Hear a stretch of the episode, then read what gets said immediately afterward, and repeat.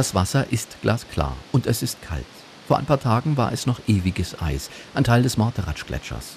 Nun stürzt es zu Tal. Am Rand des kleinen Flusses steht Felix Keller. Er ist Glaziologe an der Fachhochschule Graubünden. Das Gesicht nachdenklich. Egal wie hart und lang die Winter waren, der Abfluss des Gletschers nimmt zu. Momentan verliert er 44 Meter pro Jahr. Die Gletscher haben im Hochgebirge eine existenzielle Wasserversorgungsfunktion und ich denke, dass wir es schaffen werden, auch an Stellen, die heute in Gefahr sind, die Gletscher zu retten.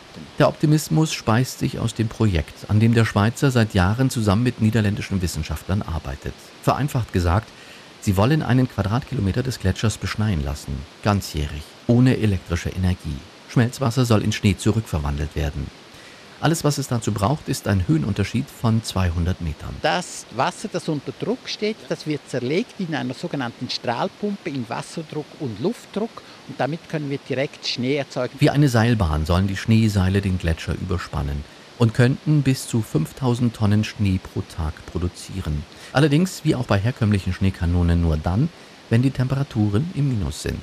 Deshalb gibt es seit 19 Jahren am Morteratsch-Gletscher eine Messstation. Wir messen die ganze Energiebilanz, das heißt die Sonnenstrahlung, die langwellige Abstrahlung, Windgeschwindigkeiten, Schmelzraten. Anhand der Daten lässt sich ablesen, dass die Seile an 166 Tagen Schnee produzieren könnten. Und das würde, so die Rechenmodelle, einiges bewirken. Wenn wir den Gletscher mit Schnee abdecken, dann gibt das einen Erntefaktor von 1,6.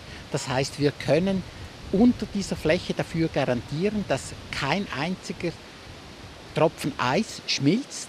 Und da ergeben unsere Fließlinienberechnungen, dass wenn wir das zehn Jahre tun, über 10 Prozent der Gletscheroberfläche beginnt der Gletscher in zehn Jahren wieder zu wachsen. Sagt der Glaziologe. Doch noch ist alles nur Theorie. Von den Schneeseilen gibt es momentan nur Muster. Im nächsten Jahr soll die Produktion Serienreife erlangen. Dann könnte auch die praktische Erprobung beginnen. Der Test ist so angelegt, dass wir eigentlich in anderthalb Jahren wissen, ob wir diese Technologie hinbekommen. Und dann sollten wir auch so weit sein, dass die Schweiz als Land entscheidet, ob wir dieses Wagnis eingehen sollen. Und dann würde dieses Experiment 30 Jahre dauern. Und etwa 100 Millionen Schweizer Franken kosten. Das haben die Wissenschaftler errechnet. Ich denke, für ein Land auf eine so lange Zeitdauer ist das nicht ein zu großer Betrag. So Felix Keller, der Glaziologe der Fachhochschule Graubünden. Dann schaut er wieder hinauf zum Morteratsch. Ob er den Gletscher retten kann, das weiß er nicht. Sein Schmelzen verlangsamen, das wäre wohl möglich.